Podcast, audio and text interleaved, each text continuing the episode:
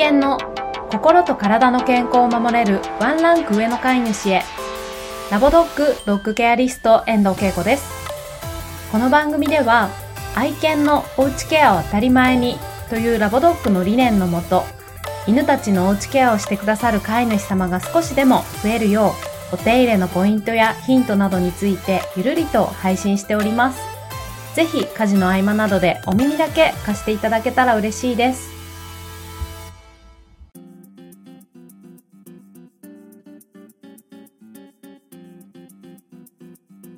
こんにちは。大変、ご無沙汰しておりました。申し訳ございません。最近、車から降りる時の静電気にドキドキビクビク怯えているドッグケアリストケイティです。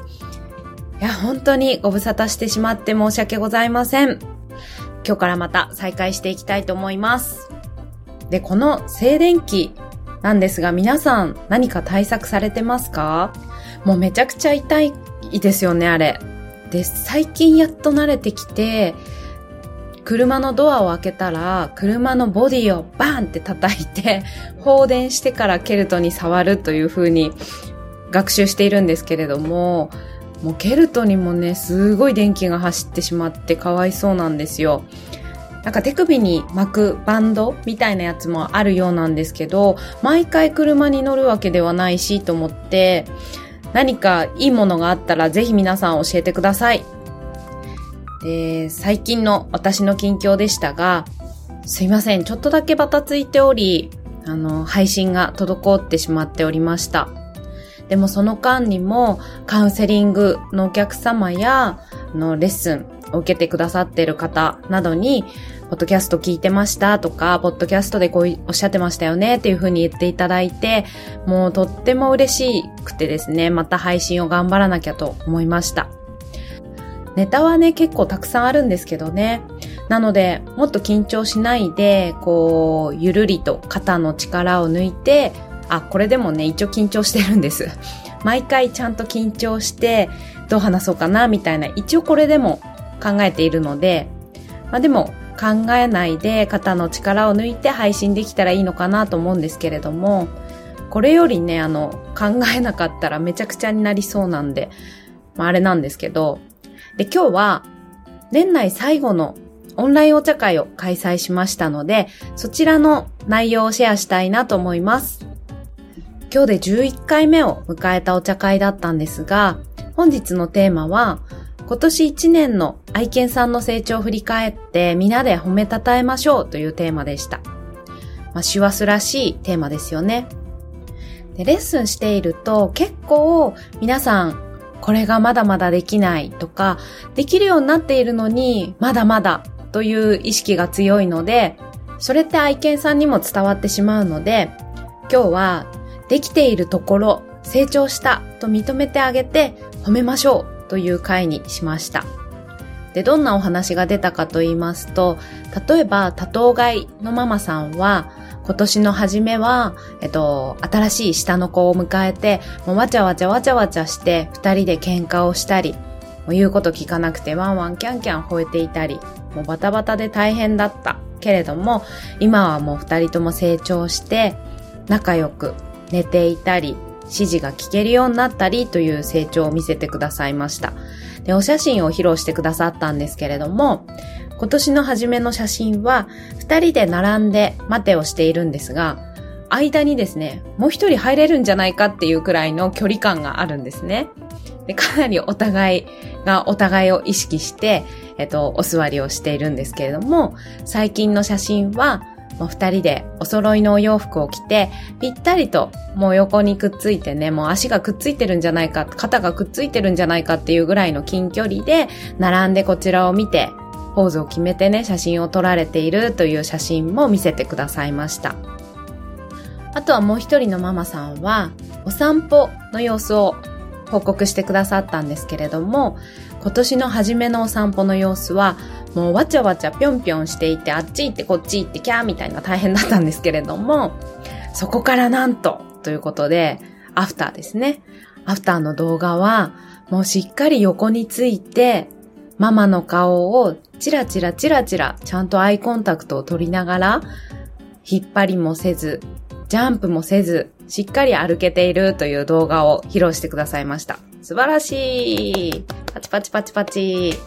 もうね、そんな感じで、でも皆さん、まあまだこれくらいなんですけど、とか、ちょっと謙遜しておっしゃってたんですけれども、もう本当に謙遜しないで、犬たちの成長って本当にわずかな成長でも素晴らしい成長で、で、きっと求めてるハードルが高いんですよね。こう人間が犬に求めるハードルって高くって。なんですけど、それをね、まだまだ、まだまだって思っていると犬にも伝わってしまうので、本当いつでも、賢いね、偉いねって褒めていてほしいなと思いました。ですし、実際そのわずかな成長というのもとてもすごいことで、もしも何もしなかったら現状維持か、もしかして取り返しがつかないほどとんでもなくマイナスへこうギューンと言ってしまっていたかもしれないので、もう現状維持も素晴らしい、賢いっていうぐらいで褒めてほしいなと思いました。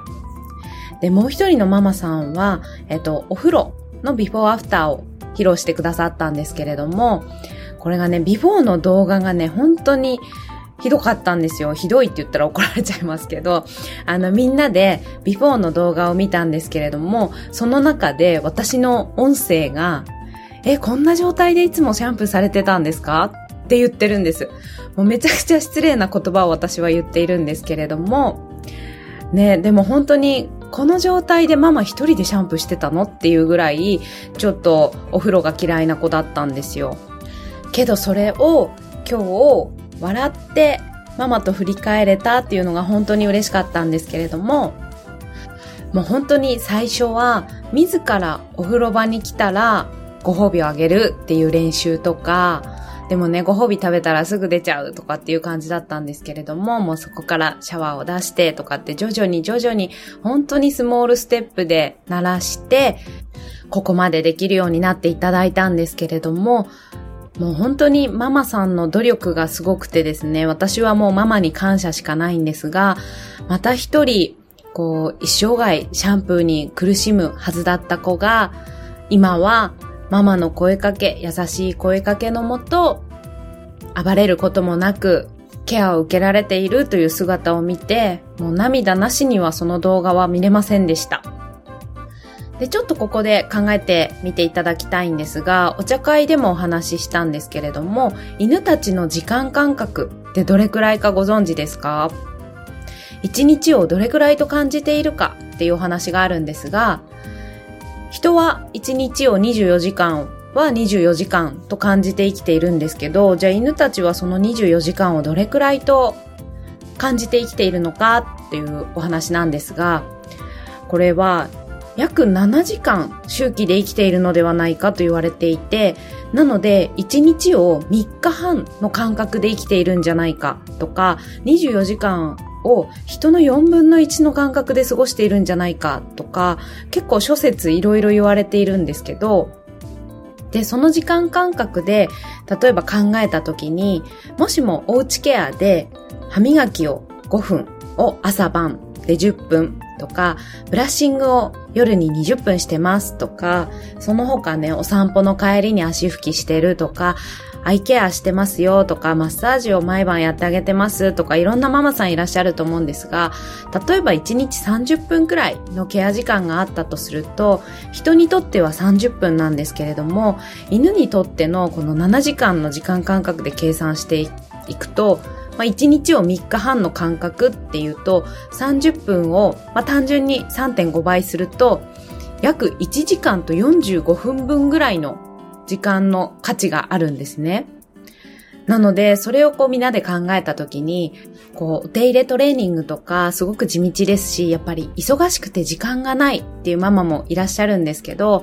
1日5分でもいいので、触れ合ってあげる、触れ合いの時間として作っていただけたら、たった5分でも約17分分ぐらいの価値があるということが言えたりします。あとはもう一つ、もしもおうちシャンプーじゃなくて、サロンシャンプーで愛犬さんのシャンプー、ケアをお願いしていた場合の犬たちの時間の喪失というお話をしたんですね。